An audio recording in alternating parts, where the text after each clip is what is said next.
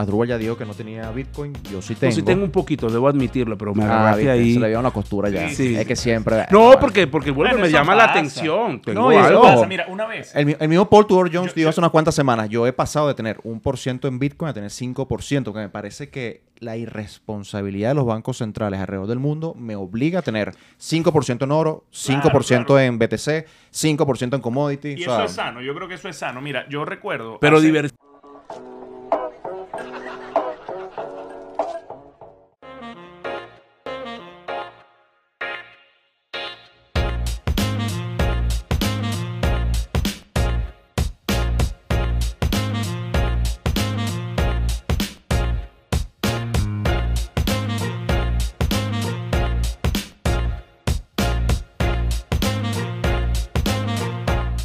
Buenas queridos amigos, bienvenidos a una nueva entrega de Tertulia y Dinero, un podcast en donde tres profesionales apasionados por el mundo de las finanzas conversan de manera casual acerca de negocios, inversiones y economía.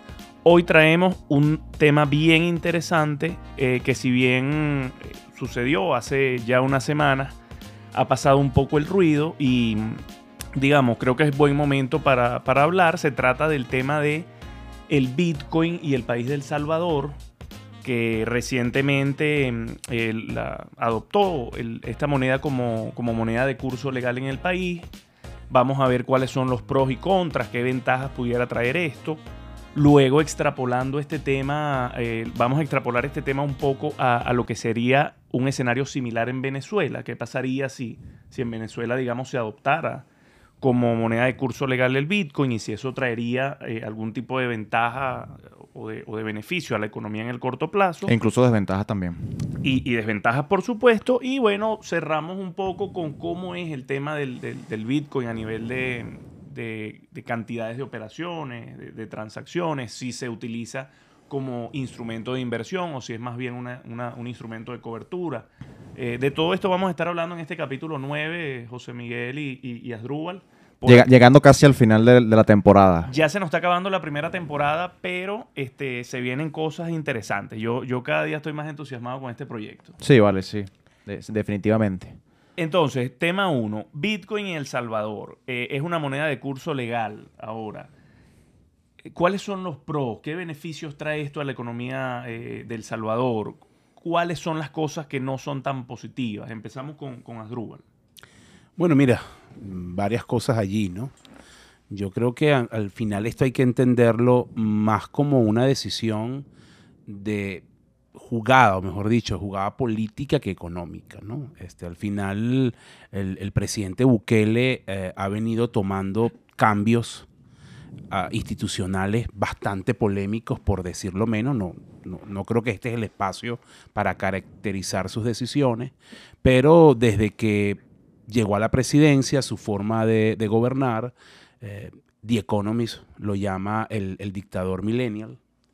Ah, luego, recientemente, principios de este año, tomó el control de la Asamblea Legislativa y ha por venido, mayoría, ¿no? O sí, por mayoría, ha, ha venido concentrando el poder. Eso generó alarma en muchos, en la comunidad internacional, sobre todo en un país clave para Centroamérica, por, por lo que implica Centroamérica para el, tema para los Estados Unidos, por, Sí, por tema tema de frontera, ¿no? tema migratorio, y en, en, a- se ha elevado un poco la, confront- la confrontación, la diatriba entre el, el gobierno de Bukele, los gobiernos de Estados Unidos, es decir, no pasan por el mejor momento esas relaciones. Recordemos además, estoy, estoy armando el rompecabezas, que El Salvador es una economía dolarizada, eso significa que tiene una especie de camisa de fuerza, a diferencia de una economía como la venezolana, donde eh, el gobierno tiene en última instancia la capacidad de emitir su propia moneda y de financiarse, no ocurre así en las economías dolarizadas, no puede hacerlo Bukele, así que su espacio fiscal, su espacio de financiamiento es muy limitado. Si, por ejemplo, los organismos eh, multilaterales como el Fondo Monetario Internacional, donde Estados Unidos tiene un peso importante en la toma de decisiones, recordemos que en el Fondo Monetario Internacional no se vota por, no es un país un voto, sino que tiene que ver con los aportes de cada país, así que. Estados Unidos de alguna manera tiene un control importante de las decisiones. Eso significa que creo que Bukele está buscando en el Bitcoin una especie de válvula de escape, de mecanismo de financiamiento frente pues a una economía que se le ha estrechado el espacio fiscal por los impactos que tiene eh, la, pandemia. Entonces, en esa lógica es que yo enmarco esta, esta decisión. Probablemente al establecer el Bitcoin como moneda de, curso legal, puede estar pensando en que pueden venir entradas de capitales en agentes económicos que puedan ver la utilidad de hacer operaciones legales de, de trading, de cobertura, dólar eh, Bitcoin, eh, incluso que pueden, hay, hay expertos que han señalado que puede dar pie a mecanismos de lavado o de evasión a través del Salvador. Siempre se asocia a eso. Exactamente, exactamente. Este, y eso de alguna forma también puede estimular un flujo de ingresos, de recursos que puedan ver en El Salvador una, una oportunidad. Por supuesto, como tú lo señalabas en la introducción, esto es una cosa que lleva mm, probablemente un, un mes un poco más, no mucho tiempo. Habrá que ver la evolución en el tiempo de esto pero insisto, más que una jugada eh, mm, económica, en, mi opinión, es, una jugada política, geopolítica, frente a un Bukele que puede sentir que en el futuro se deteriore su relación con Estados Unidos, se deteriore su capacidad de levantar financiamiento, sobre todo con los organismos eh, multilaterales, y vea en el Bitcoin una especie de salida frente a la camisa de fuerza que representa la dolarización. Yo me, di más o menos la labor de, ver superficialmente la ley que fue aprobada en su momento por la Asamblea y una por casi tres cuartas partes, o un poquito más, un poquito menos, realmente no recuerdo la proporción, pero fue casi tres cuartas partes de, de la Asamblea de El Salvador, la ley Bitcoin que propuso el presidente Bukele. Y son 16 artículos, realmente bastante corta los primeros artículos, hay, hay tres cosas que quiero mencionar en relación a la ley que me causaron mucho ruido. Los primeros artículos son, bueno, se acepta como eh, moneda de curso legal, eh, los, los, comercios pueden utilizar y expresar las cuestiones en BTC, puedes tributar en Bitcoin, pero, que es el artículo 4, el artículo 6, me causó mucho ruido porque dice que al final la unidad de cuenta va a seguir siendo el dólar. Entonces, para aquellas personas que quieran vivir en Bitcoin, el día que tengan que pagar sus impuestos, de igual forma tienen que expresarse en dólares. Y si en ese momento tienes la mala suerte de que el dólar está revalorizado en relación con el Bitcoin, vas a terminar pagando más dinero. Bueno, es que creo que tiene que ver también con eso, José, perdona que, te interrumpa, porque al final establecer el Bitcoin como unidad de cuenta tiene un riesgo enorme. Claro. Y es su volatilidad, ¿no? O sea, al final, eh, monedas que, que tienen esa volatilidad tan pronunciada pierden esa caracterización de unidad de cuenta porque obviamente no permiten estabilidad en el tiempo y, visualizar de alguna manera, hacer comparativas entre, entre, entre, cifras, entre números, ¿no? Sobre todo, por ejemplo, para la contabilidad de una empresa eh, o, las finanzas personales. Entonces, probablemente a lo mejor eh, eh, entendiendo los que elaboraron la ley, entendiendo un poco cómo ha funcionado el Bitcoin y en general las criptomonedas hasta ahora, están previendo tratar de protegerse frente a esa volatilidad ¿no? Otro, otro, un artículo que me dio mucho. No, si quieres terminar la idea, le voy con el otro, porque el otro, el otro punto nos va, nos va a encadenar. Sí, sí, sí.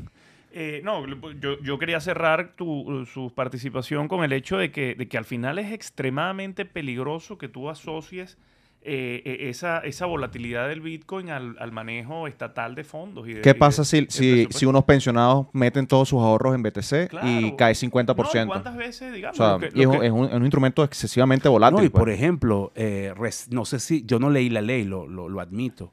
Eh, pero, por ejemplo, temas ligados a bancos, reservas bancarias, depósitos, todo lo que es la normativa bancaria, cómo la banca lidia con ese riesgo de mercado. Sí, es un tema. A mí el, artículo. importante. Y, se los dejo para que lo piensen y para debatirlo un poco. El artículo que, que más me molestó de la ley fue el artículo número 7 porque, pero, te molestó porque te vas a vivir al Salvador. No, no, porque me parece que, atenta contra las libertades económicas.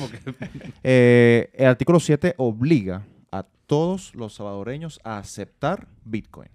O sea, no es como que es una decisión de que tienes eh, dólar, tienes Bitcoin y bueno, tú ves si lo eliges o no. Es decir, si, si yo, yo vendo libros y llega Jesús y quiere pagarme en Bitcoin, y yo no quiero aceptar Bitcoin, quiero aceptar dólares, no estoy en la potestad de decirte no te voy a vender, tengo que aceptar tus Bitcoin. Claro, José, y ahí la pregunta, y muy interesante que plantees ese tema, porque tiene que ver, salvando las distancias, con muchas cosas que pasan en Venezuela con el Bolívar. Al final es verdad, está en la ley. La pregunta es si tienen la capacidad, la estructura represiva del Estado salvadoreño para que de verdad se dé la práctica. Y es contraintuitivo, porque, Porque se supone al- que el Bitcoin es, es liberalización económica, Sí, sí, es, sí. es un punto de vista totalmente libertario para que las personas decidan ahorrar en Bitcoin si quieren o si no quieren, pero bueno, es up to you. Pero el gobierno de El Salvador te está obligando a esto. Claro. Pero ve este cóctel aparte. Es una contradicción. El gobierno creó un fondo de 150 millones de dólares con el Banco de Desarrollo de El Salvador para poder equiparar las pérdidas que, a las que las personas pudiesen caer en el intercambio de aceptar o no aceptar Bitcoin o si lo aceptan obligado para que luego el Banco del Desarrollo de El Salvador te equipare esa pérdida. O sea, es como que si estuviésemos socializando también la pérdida con fondos del Estado para obligarte a aceptar Bitcoin como, como moneda. Entonces es un poquito extraño. O sea, eh, va- es como la antítesis bajo la cual fue creada Bitcoin totalmente descentralizada, pero ahora es obligada por un gobierno a que la uses y es totalmente extraño. pues. Este Sí, pero probablemente va a terminar provocando, si, si al final entras en un periodo de extrema volatilidad con el Bitcoin, lo que pasa acá con, con el Bolívar, ¿no? En el sentido que muchas veces, recordemos, hago el paralelismo, cuando la tasa de cambio está, vamos a llamarla explotada, es decir, cuando está en esa eh, mm, subida que es incontrolable, ha ocurrido en, al- en Sí. algunos momentos, generalmente pues a finales de año o en otro ciclo, hay una presión indetenible El por, un- por, unos, por unos días en la tasa de cambio. ¿Qué hacen muchos comercios en Venezuela? Por más que es obligatorio que tú trabajes con bolívares. Bueno, no te dejan, te dicen el punto está dañado, le echan agua al punto y lo dejan de operar. o sea, solo cotizan en Esas son, re- son recomendaciones con analítica. No, no, no, Señor, no. usted le echa agua al punto y tiene que dólares. No, no, cuidado con eso. Entonces, pero lo que quiero decir es que al final el- el- el- eso puede terminar pasando en El Salvador. Es decir, el comerciante, la estructura económica, si siente que el Bitcoin le puede generar una pérdida, va a buscar mecanismos para Claro. zafarse Claro. de esa norma. ¿no? Ahora, ci- cierto es, yo también me puse del otro lado de la, de la, de la calle y El Salvador. El Salvador tiene entre 2,2 y 2,5 millones de, de inmigrantes, bueno, ya algunos estarán legalizados, ¿no? En Estados Unidos. Eh, la cantidad que mandan los salvadoreños en remesas hacia su país es aproximada a 6 mil millones de dólares, que comparativamente hablando es casi el 20% del PIB del Salvador. Wow. Es bastante. Es muchísimo. Entonces, es cierto es que capaz con el Bitcoin esto se va a facilitar. El tema de que al final puedas enviar remesas de manera mucho más práctica, funcionando también como abogado del diablo en relación al- a la aprobación de la ley. Eh, uno, o sea, al final, uno de cinco dólares que ruedan en El Salvador es enviado por alguien que está en Estados Unidos y eso es importante. Y otro dato que, que- que es de full curiosidad es que El Salvador tiene 70% de su población no bancarizada. Y capaz mediante el mecanismo de que, bueno, el Bitcoin, las, remesas, recibe la más fácil, puedes obligar a las personas, obligar en el mejor sentido de la palabra, Sí, genera un incentivo. generar un incentivo a Sí. que la persona se bancarice y capaz por ahí también tengas un poquito más de desarrollo. Sí, pero también, también hay un riesgo importante. Si tú estás hablando de 70% de la, de la población no bancarizada, si adicionalmente eh, esa población pro- probablemente al no estar bancarizada, sus conocimientos financieros y de finanzas personales son muy limitados o escasos y no entiende, por ejemplo, lo que significa la volatilidad de Eso se- eso se ha criticado. cómo funcionan las criptos, también puede estar hablando de personas que reciban parte de ese dinero en cripto o en Bitcoin de inmigrantes entren en una dinámica donde se desplomen, no, sabía- no, no saben cómo actuar y más bien tengan una pérdida. ¿no? Claro. O sea, Sí, hay un riesgo total. importante por la ignorancia financiera que, por cierto, no es solo El Salvador, abunda en general en América Latina. Completamente de acuerdo. Imagínate, mira, si alguien que, si no está bancarizado, to- todo lo maneja en efectivo. Mayormente, si lo que está acostumbrado es a utilizar billetes y monedas y de repente su primer contacto con ese mundo, digamos, no sé, con esas finanzas digitales, con esos nuevos paradigmas es a través del Bitcoin, el salto es gigante. No, e imagínate- Y, y ya eso de por sí trae un riesgo asociado. Imagínense una cantidad importante de El Salvador que mete sus plata en Bitcoin y lo agarra a una caída generalizada, 2017, 2018, esa gente va a quemar caucho en la calle, huelga, regresa de mi plata, quiero mis dólares, no quiero esta volatilidad que me obligaste a tener. O sea, eso es un arma de doble filo para, para, para el gobierno de El Salvador. ¿Cuántas veces no hemos visto el Bitcoin caer 70%, 80%? y siempre se dice, se rompió la burbuja se quebró la burbuja, no sé qué, y al final, bueno, yo no sé, o sea, no, no, no soy yo. Creo que está, va, en línea, va en línea con lo que dice Drubal. Capaz, y eso se ha criticado bastante. Para el presidente Bukele ha, habido, yo he participado en varios spaces de estos de Twitter, con que incluso ha entrado que sí, Jack Dorsey y también el presidente Bukele, y, y parte de lo que se le ha exigido es un programa de culturización en relación al instrumento, porque no estamos hablando de, un safe, de un safe haven, de que, bueno, voy a, meter mis ahorros y voy a estar tranquilo ahí. Estás hablando de un activo completamente especulativo desde el punto de vista. O sea, que El Salvador eh, tiene una dolarización bitcoinizada, algo así. bueno, pero que, bitcoinización. ¿Sabes cuál es el problema? Que es, ese adjetivo al final no se cumple con la ley, porque si pudiese vivir bitcoinizado, capaz pudiese ahorrar, vivir, comer tributar en Bitcoin, pero lamentablemente no sirve como unidad de cuenta. Entonces no es que está bitcoinizado. Al final llegas al meollo del dólar. Entonces una bitcoinización que ellos, lo que pasa es que al principio, las primeras semanas cuando salió la ley, la euforia en Twitter, la gente no, ni siquiera, ni siquiera había leído la ley y la gente ya estaba que Bukele. Yo quiero, yo hago una pregunta aquí a, los que nos escuchan. ¿Cuánto tiempo va a pasar para que Bukele entre en la misma, en el mismo cuartico en el que está Elon Musk ahorita? Porque Elon era, lo tenían acá, Elon es el, Salvador con su bichita de Bitcoin en las manos y bueno, parecía Jesucristo. Y después el bicho hizo un par de comentarios negativos con el BTC, dijo que era malo para el medio ambiente y lo pasaron para el rincón negativo. y está esperando ya Bukele, como que quien no quiere la cosa, esperando que vente, que la comunidad Bitcoin te va a quemar pronto. Y ojo, eh, es curioso, a mí me pareció muy curioso, obviamente no tengo datos a la mano. Eh, y eso pasó ya hace unas semanas, pero fue curioso que salió la ley y unos días y semanas después el Bitcoin más bien bajó. O sea, es decir, en el momento en el que un presidente anuncia que es una, el, Bitcoin pasa a ser un instrumento de curso legal en tu país, yo hubiese esperado muchísima euforia. Claro, pero también, es El Salvador, no es un big, no, no, un big player. No, pues. lo digo, por, lo, digo también las noticias en el mercado cripto se incorporan tan rápido en las expectativas y el precio que eso afecta, ¿no? Lo a mí también me sorprende. Lo digo es por el nivel de noticia, no tanto por los volúmenes. No deben manejar mucho Bueno, tal vez por lo que significa en términos de de, digamos, de ser el primer país que asume esto, ¿no? Y no sabemos si otros lo, van a terminar siguiendo.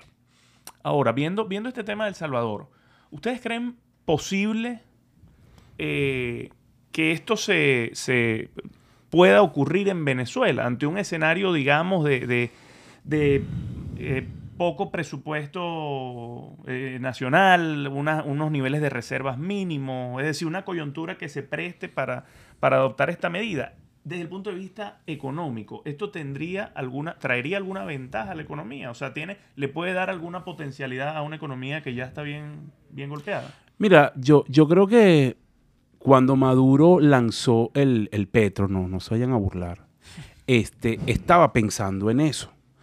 Eh, incluso fue más allá de Bukele, porque en la idea de Maduro fue crear una especie de criptomoneda o criptoactivo llamado Petro, que probablemente le permitiera aprovechar las ventajas del ecosistema cripto y hacer frente primero al, tema sanciones y hacer frente a una baja considerable de sus ingresos en, divisa. Sin embargo, yo creo que Maduro no pensó que casi inmediatamente de lanzar el, el Petro, Estados Unidos le iba a imponer una sanción bien agresiva. Y eso mató el proyecto. Por eso al final el Petro terminó siendo una especie de unidad de cuenta, pero que además está allí en una especie de limbo, que no está del todo claro, porque justamente creo que lo que tiene en contra es el tema de las sanciones que no permite que pueda entrar en el universo de las cripto y que pueda ser considerado o por lo menos llame la atención a la comunidad. Y creo que ese elemento es importante para mirar Venezuela. Más allá de que el gobierno, yo, yo la verdad no sé si Maduro está pensando en establecer el Bitcoin como moneda de curso legal o, lo que, o alguna otra, el tema de estar sancionado impacta muchísimo, sobre todo a los flujos internacionales de, de Sí, capital. sí, total. Eso es un factor muy, muy fuerte que de alguna manera eh, inhibe cualquier, eh, eh, digamos, interés que se pueda tener en, en Venezuela. Eso no lo tiene El Salvador. Ahí hay una diferencia importante. Digamos que Bukele es un aprendiz de, de dictador, eh, está dando ahí unos signos, pero no llega al nivel de aislamiento ah, y de no reconocimiento que tiene el- hoy por hoy el, el gobierno de Maduro y además la naturaleza de la relación Venezuela-Estados Unidos no es ni de cerca a la del Salvador-Estados Claro. Unidos. Entonces eso hace un poco el tema de diferencia, pero en realidad... Y eso da pie para hablar más allá de, de si Maduro lo asume o no, de qué significa las Bitcoin en el país, es que aquí eh, ah, se está utilizando muchísimo. Es innegable que se de- usa demasiado. de- de las es innegable. Es innegable que la gente lo utiliza muchísimo desde hace mucho tiempo. Venezuela, bueno, basta meterse en Google y poner Venezuela, transacciones per cápita, o países que más transacciones utilizan, o países donde hay mayor flujo, etcétera. O sea, ves Estados Unidos, ves China, ves Rusia, ves Nigeria, eh, pero Venezuela siempre está latente. O sea, e incluso si comparamos, es una comparación odiosa, pero bueno, muchas personas siempre comparan los volúmenes transados en la Bolsa de Valores de Caracas en comparación con lo que movía en su momento o sigue moviendo local Bitcoin. O sea, es absurdo la cantidad de... de- o sea, Sí. no, no hay comparación entre los, las dos mecanismos. Se supone que uno es el mercado de valores con las empresas más importantes del país y el otro es un conjunto de players medianos, grandes y chiquitos, pero que mueven muchísimo más. Es innegable. Yo lo veo mucho en las redes. Venezuela creo que tiene una comunidad de, de, de tuiteros, de esa comunidad FinTweet de, de criptos bastante, bastante arraigada con el tema, con el tema BTC y con el tema cripto en general. Eh, yo he tenido conversaciones con distintas, distintas personas acá en Venezuela que tienen tiempo en Bitcoin y me dicen que sí viven bitcoinizados y que no tienen cuenta en Estados Unidos y que la- la- el tener Bitcoin y el, el poder ahorrar en Bitcoin lo ha protegido de la devaluación y depreciación. Que, que tú dices bitcoinizado y yo soy y sospecho como hipnotizado. O sea, Bueno, son paralelismos. Ya la gente, la gente te va a atacar. Sí, no, sí. no, pero Ahora, pero No, ¿tú, tú Sí, tienes sí, no Bitcoin? te- ¿Has tenido? No, no, no, tienes. te los no. ¿No tienes Bitcoin? No, Esto es no. una pregunta yo, sincera, bro. No, no tengo, la verdad, pero te voy a ser honesto. Yo no miro el Bitcoin como otros colegas que lo rechazan de plano. Yo he tenido incluso conversaciones con gente que, que está en el mundo de las criptomonedas. He participado incluso en espacios de ellos. Los respeto mucho.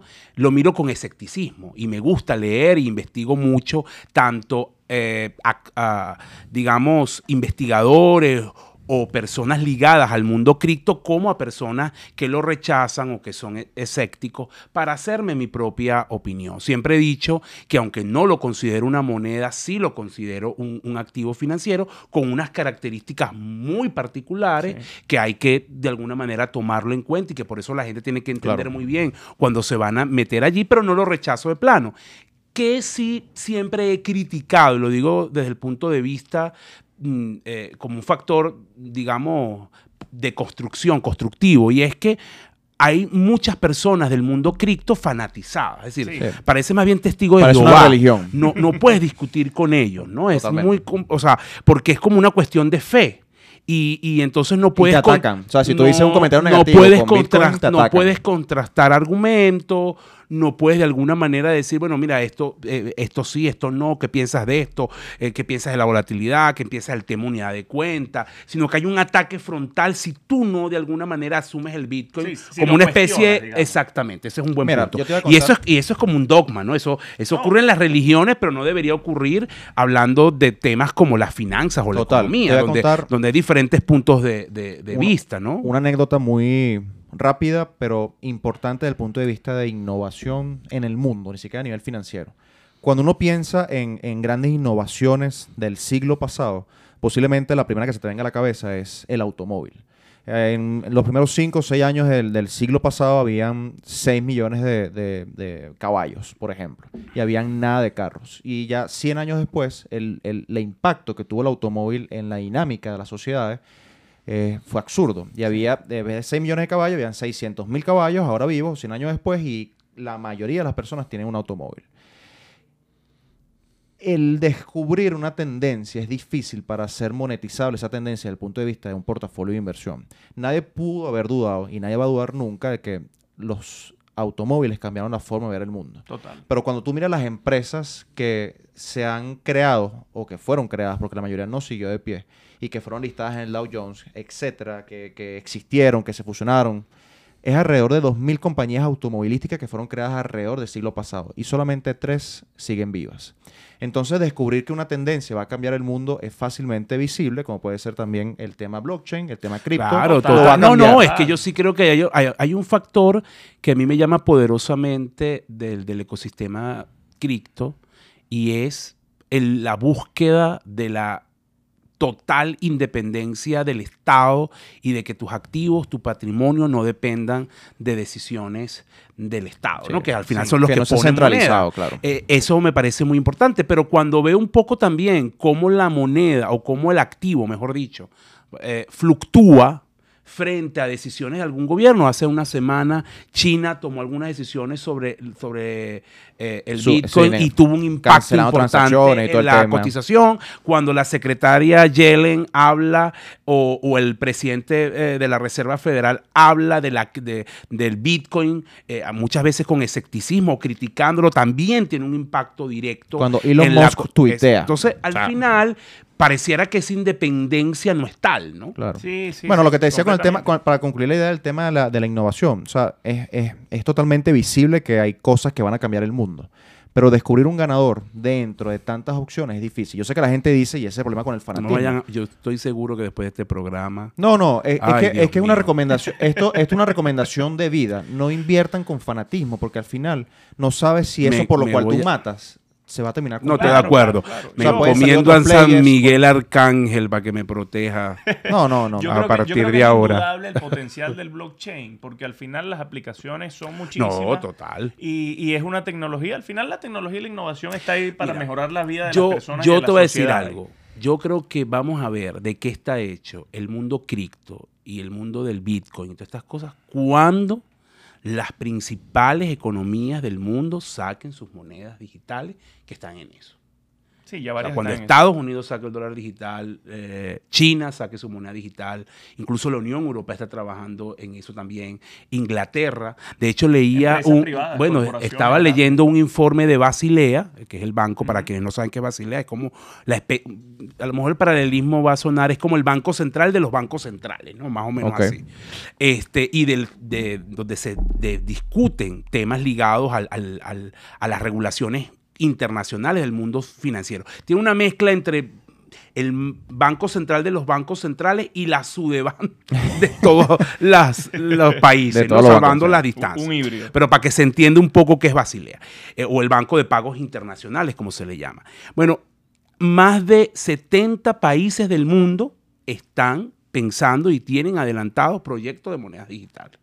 Ahora, Entonces, eso ahí, cuando eso Datazo. se dé, eso va a tener, ahí veremos qué, qué va a terminar pasando. a mí me gusta, ciertamente. Asdrúbal ya dijo que no tenía Bitcoin. Yo sí No, tengo. sí tengo un poquito, debo admitirlo, pero me Ah, agarraste ahí. se le vio la costura ya. Sí, sí. Es que siempre... No, porque, porque Bueno, me llama la atención. Tengo No, y eso algo. pasa. Mira, una vez. El, mi- el mismo Paul Tudor Jones Yo- dijo yo- hace unas cuantas semanas, yo he pasado de tener un por ciento en Bitcoin a tener 5%, que me parece que la irresponsabilidad de los bancos centrales alrededor del mundo me obliga a tener 5% en oro, 5% claro. en BTC, 5% en commodity. Y o sea, eso es sano. Yo creo que eso es sano. Mira, yo recuerdo. Pero hace- diversificando siempre, exactamente. Claro. Hace unos años, hace unos años, yo recuerdo que yo, yo era escéptico y todavía soy un poco escéptico con respecto, con respecto al Bitcoin. Y, sin embargo, abrazo la tecnología blockchain. Pero eh, ah, debatía con alguien y, y esta persona me decía, bueno, pero es que tú estás empezando a leer sobre Bitcoin por el precio en el que está el Bitcoin, por todo lo que subió. Entonces, si tú me dices que para ti no es interesante, que, no, que el precio no importa, que tú ves los fundamentales, si es que el Bitcoin tiene algún fundamental, eh, al final lo que te atrajo a, conocer un poquito más eh, es el precio, y es verdad. Entonces, con esto defendiendo un poquito a Drupal, porque, porque bueno, al final tú puedes ser un poquito escéptico con respecto a algún instrumento, pero no está de más siempre y cuando está, estés diversificado. Bueno, pero en como bien parte- ustedes dijeron. Pero en parte está la, eh, la, moda que hay tiene que ver con eso que tú mencionas, el precio. O sea, yo, es verdad que en volviendo al tema Venezuela, el Bitcoin en Venezuela, su uso es de larga data, pero principalmente como instrumento de cobertura, sobre todo cuando el sistema cambiario era extremadamente rígido y hacer una operación una de compraventa de divisas que era lo que llamamos nosotros eh, cobertura, era complicado. Porque hoy es relativamente Sí, fácil sí, sí. comprar bolívares y dólares, y- o dólares y bolívares, pero hubo una época en Venezuela, no, no lo olviden, que era muy complicado, que incluso era satanizado por parte del Estado y perseguido. Y dadas las características propias del Bitcoin, su, eh, su velocidad, eh, incluso trabajar con pequeñas cantidades, mucha gente vio en el universo del ecosistema de Bitcoin el mecanismo perfecto para salir de sus bolívares y con operaciones eh, financieras, convertirlos luego en dólares a través del ecosistema Bitcoin. Era- Era una especie de mecanismo intermediario. Total. Pero yo te diría que en los últimos eh, dos años eso ha cambiado sustancialmente. Primero porque ya el tema de los dólares no es tan satanizado.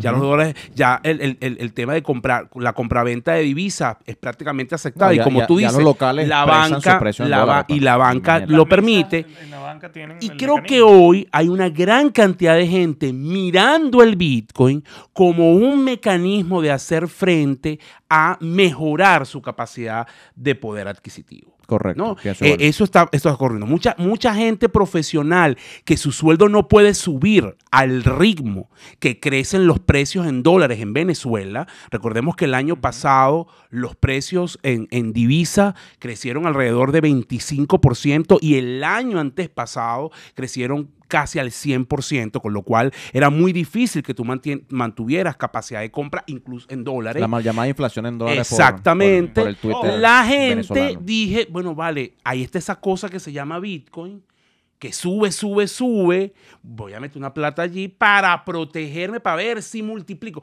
Cuando yo hablo con mucha gente que me pide mi opinión sobre el Bitcoin, la mayoría de la gente dice eso. Es que quiero ver cómo mejoro mis ingresos. Eso es un tema importante, pero también es peligroso. Claro, peligroso. Lo que, lo, que, lo que yo sí Pa- creo, para. de verdad, es que cualquier persona informada debe intentar aprender de Bitcoin. Sí, sí, sí. O sea, no- no Totalmente. es- y, y creo que lo podemos unir con, el, con el nuestro capítulo de recomendaciones, capítulo número 4, que es un set de recomendaciones que aplica para cualquier perfil de inversionista. Y atemporal, Desde además. diversificación, no sean fanáticos, no inviertas a ciegas, porque la verdad es que puedes no tener razón. Recuerda que al final, y recuerden que al final lo que, lo que premia al inversionista a largo plazo es tener un pensamiento de segundo nivel. Lo que todo el mundo sabe ya está incorporado en el precio a nivel de expectativa y puedes comprar un activo excesivamente caro. Es así. Al final, un pensamiento de segundo nivel, ser contrarian, paga mucho en este mercado. Adruel decía, diversifiquen, no se metan completo en eso. Jesús decía, eh, ahorren, pero también lean, empápense, conozcan lo que- en dónde están invirtiendo. Al final, de nuevo, perder ahorros duele muchísimo y ese, ese, ese golpazo que a veces uno se mete a nivel emocional, y más con el Bitcoin, que tiene esa volatilidad, pega duro No, y- a nivel y, y lo que psicológico. y lo que cuesta generar ahorros en un país como Venezuela y, y- y en esta economía. Pero bueno, para cerrar este punto, ¿cómo podemos documentarnos más acerca de Bitcoin? Eh, ojo, yo, yo sé que en, en Google y en Internet hay muchísimos No, yo- recursos, información y bibliografía, pero digamos, de, de- de boca de, de- de financieros, de economistas, de gente que, que se documenta y que, digamos, tiene un background académico. Yo creo que para cualquier persona el paso número uno es leerse el white paper de Satoshi Nakamoto. Que Realmente como- no es- al final un white paper entiendo que es como un... eh, Bueno, tú, pro- como de- participaste en el del Petro, la ¿no? co- Como la Como redactor. como la Nadie constitución, como la constitución de la moneda, pues. Sí. como su digamos que partida de nacimiento, para Correcto. usarlo como un paralelismo, ¿no? Él escribió el del Petro. Él está ahí que entre los, entre los firmantes. Entonces a, está mí con no me, esa. a mí no me invitaron. No, bueno, el white Mira. paper de Satoshi Nakamoto me gusta mucho. Y hay un libro que a mí me encanta. Y la verdad es que si lo quieren, escríbanos en los comentarios y se lo hacemos llegar de una forma u otra. Que se llama. Porque yo creo que es más importante ahorita. Acá en Venezuela, que hay tanto ruido con el Bitcoin. Que las personas conozcan de Bitcoin. A que vayan a conocer incluso cómo invertir en el mercado accionario. Hay un libro de Saifedian Amadeus que se llama El patrón Bitcoin. Es súper interesante porque la perspectiva que te da es una perspectiva histórica desde que las conchas marinas eran eh, utilizadas como medio de pago. Entonces te va paseando por toda la historia, te pasa por el accionar de los bancos centrales, su política monetaria restrictiva, que te añade el Bitcoin. Eh, y eso, eso es interesante. Me- Acabo de decir política monetaria restrictiva pensando en Venezuela, no. Política monetaria irresponsable, que siempre suele ocurrir, porque recordemos que al final un gobierno cuando emite deuda, si el gobierno es monetariamente irresponsable, esa deuda como que se le va pagando sola. Al final el gobierno de una forma u otra le conviene como que tener inflación. Y el Bitcoin es un instrumento que al final está improvisto de inflación porque no depende de un ente centralizado. Y digamos que su, su oferta está limitada, etcétera. Ustedes saben más o menos ahí. No, me- mejor No, explicado, patrón- mejor explicado yo, imposible. Yo le recomendaría, además de estas lecturas, este, creo que es importante también, sobre todo si usted se quiere hacer una idea, no solamente lea de gente que esté a favor del Bitcoin, Totalmente. sino de gente que esté en contra y que sea escéptica. Y hágase su propio patrón mental donde vea elementos a favor y elementos en contra y crece su propia opinión Total, que es lo importante. Puede ser que a lo mejor usted termine comprando los argumentos a favor, es válido, hay mucha gente que lo ha hecho. Puede ser también que no, que también termine diciendo no quiero Bitcoin, una estafa. Yo no me atrevo a afirmar eso. Hay gente en las no, redes y muchos economistas uno, no- uno no puede ser reconocidos extremista en ninguno de los eh, lados. que Hay dicen que es una estafa. Yo, insisto, miro el Bitcoin como algo novedoso. Bueno, tu ídolo como- Warren Buffett y Charlie Munger dicen que, que el Bitcoin es, no puedo decir la palabra, ya ustedes saben que han dicho sobre todo Charlie Munger, pero literalmente vale cero. Sí, por eso. Entonces, Bueno, podemos porque es un- estar en medio de un cambio de paradigma. Sí, total. Total, y, y construya su propia opinión, ¿no? Yo- Con, con argumentos de ambos lados. Es decir, eh, no se quede solo con el sesgo de confirmación de lo que usted cree o lo que a usted le gusta, sino incluso eh, eh, mire otras opiniones. Ojo, y eso aplica incluso para cualquier instrumento de inversión y hasta para las empresas que usted vaya a invertir. Puede Totalmente empezar a leer empresas que a lo mejor usted le llame la atención y puede buscar a lo mejor reportes o gente que haya escrito cosas que no añadir un son solo muy- comentario. muy- Porque Asdrúbal dio una tecla y esta tecla es la estructura mental de Rey Dalio. Sean radicalmente mente abiertas para poner a prueba y contrastar sus puntos de vista. Y eso es algo que a la comunidad Bitcoin le hace mucha falta, esa humildad Sí, sí, sí. para abrirse y Total. entender que alguien te dice, pana, no tienes razón o no tienes razón por esto y por aquello. Sean radicalmente mente abiertas. Eh, es un consejo de verdad de vida, bueno, no solamente para Bitcoin, para todo. Es una comunidad muy joven y quizás por eso también tenga esa característica de... de- de Falta humildad, cerrado, De falta humildad. defenderse.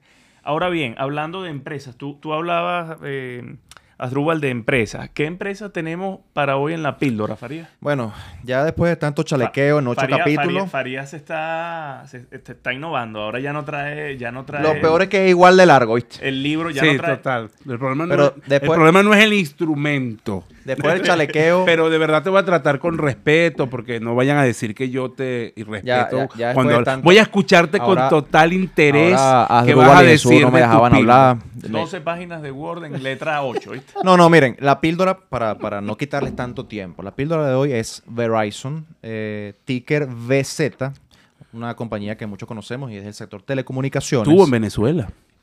Época dorada, ¿viste? Volverán. Ajá. Tú todo el Eh, tiempo con tus comentarios. Sí, no, de verdad, ver, No, eso yo fue sé, yo accionista sé, de la pero- CanTV, por Pero eso mira, lo los que digo. somos más jóvenes no vivimos esos Bueno, tiempos. acuérdate, y- que Asdrúbal ya tenía 33, 35 años en medio de ese proceso de na- nacionalización de la CanTV. En 2007 fue, 2004, 2007. 2006. Bueno, por ya ahí. era, ya era middle 2007. management, ya Mentira, era- el- el- porque Chávez gana en el 2006 y, y eso fue empezando el gobierno en 2007. Verizon se suele considerar, ¿por qué la traje? es verdad, tenía 30 tenemos, años. Tenemos un mix de compañías eh, que capaz muchos no han conocido o han conocido a través de nosotros, Credit Acceptance, Markle, BAM.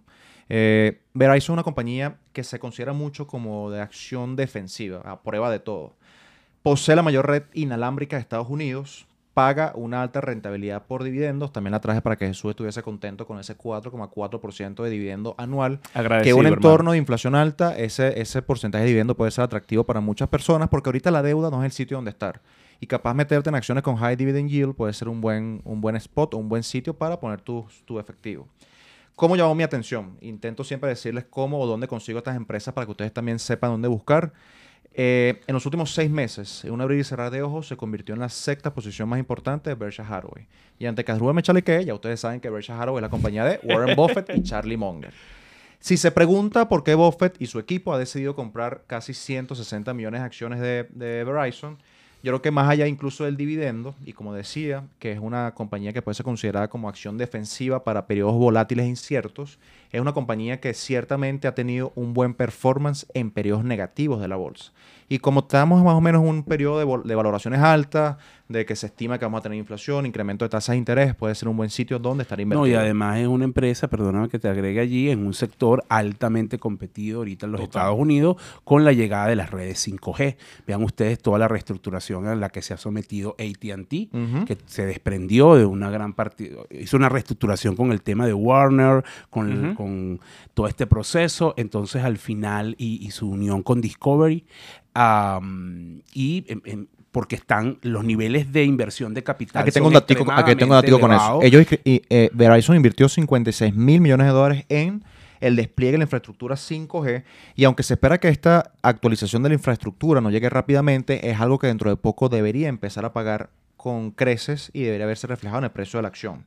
Eh, dejo un comentario final. Puede que Verizon no sea una acción de crecimiento o un nombre caliente a los cuales los jóvenes inversionistas están ahorita acostumbrados a meter su dinero, pero creo que es una acción que está para todos los climas. Climas buenos, climas malos, climas de depresión, climas de crecimiento y de nuevo un buen dividend yield que puede sencillamente tener un buen spot y un buen espacio en nuestro portafolio. Excelente, hermano. Mira, Asdrúbal lo, lo hace, lo hace sentir tranquilo que traigas píldoras como estas y no AMC y, y, y GameStop. Y GameStop.